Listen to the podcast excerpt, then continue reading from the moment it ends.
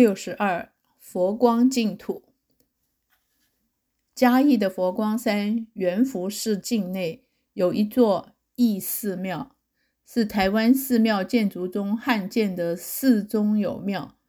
义寺庙建立的因缘，据说是过去有五百三十位义士，为了维护台湾的主权，在对抗对在对日抗争中。牺牲先生命，因而造就这座义义寺庙，以为纪念，也称为五百三公庙。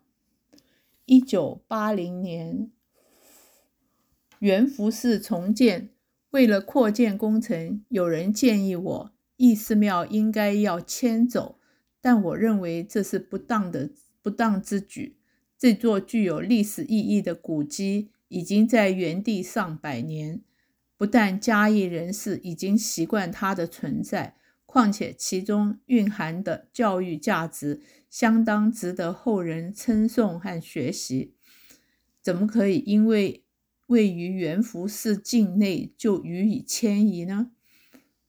我不但保存了义寺庙，甚至要求福元福寺的住持要心存恭敬。如同对佛菩萨护法神明一般，每天上香供花敬果，因为佛光净土里是不排斥任何一个人、任何一个宗教的。我一生弘扬人间佛教，主张现世极乐的建立，不一定要等到将来才往生西方极乐世界，到寺寺庙礼佛。礼拜、念佛、朝山，甚至心存善念，口吐莲花，身心身形清净，当下就是净土。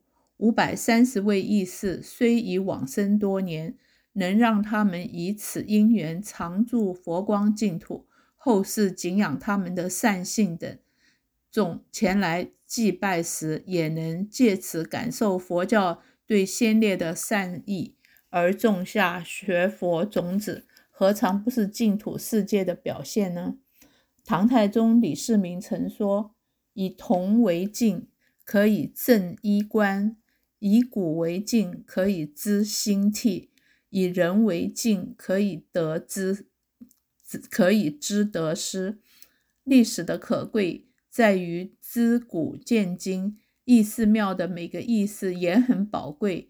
值得我们尊敬，人人有此心，极乐净土当下就是。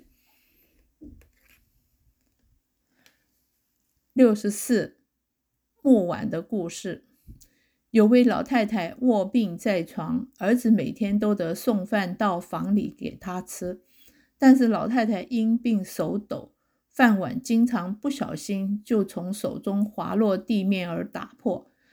儿子看了，心里很不高兴，每次都向老太太抱怨：“你常常把碗打破，我哪有这么多钱买碗给你用呢？”为此，儿子就去找来一个木碗，木头做的碗，每天都以这个木碗盛饭给母亲吃。这么一来，即使饭碗不小心摔到地上，也不会打破了。有一天，老太太的孙子在院子里玩玩耍，弄了个木头在那里。磕磕洼洼的，父亲看了感到好奇，就问儿子啊：“你拿个木头在那里磕磕洼洼的干什么呢？”“我在磕碗，磕一个木头的碗。”“你磕木碗的，你磕木头的碗什么用？做什么用？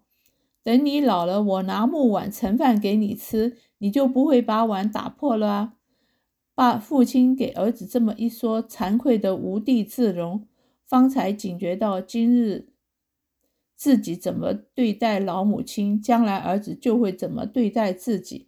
儿子对自己的行为可是看得一清二楚啊！我曾经在同一家医院里看到这样的情形：儿童的病房总是有好多父母进进出出照顾孩子，老人的病房却很少有儿女前去探望，纵使有，也不全都是带水果、带奶粉去探望。而是带录音机，儿女一来到母父母的病榻前，就将录音机床头朝床头一放，说：“爸爸妈妈，你说吧，你的遗产将来要给交给谁？现在的社会竟然走到这种地步，实在令人堪忧。有首诗记说：“记得当初我养儿，我儿今又养孙儿。我儿饿我，由我由他饿，莫教孙儿饿我儿。”可谓道尽了天下父母心，宁可自己受累，也要儿女温饱。但愿天下儿女都能换回对父母的孝心，明白有父母在堂是莫大的福气。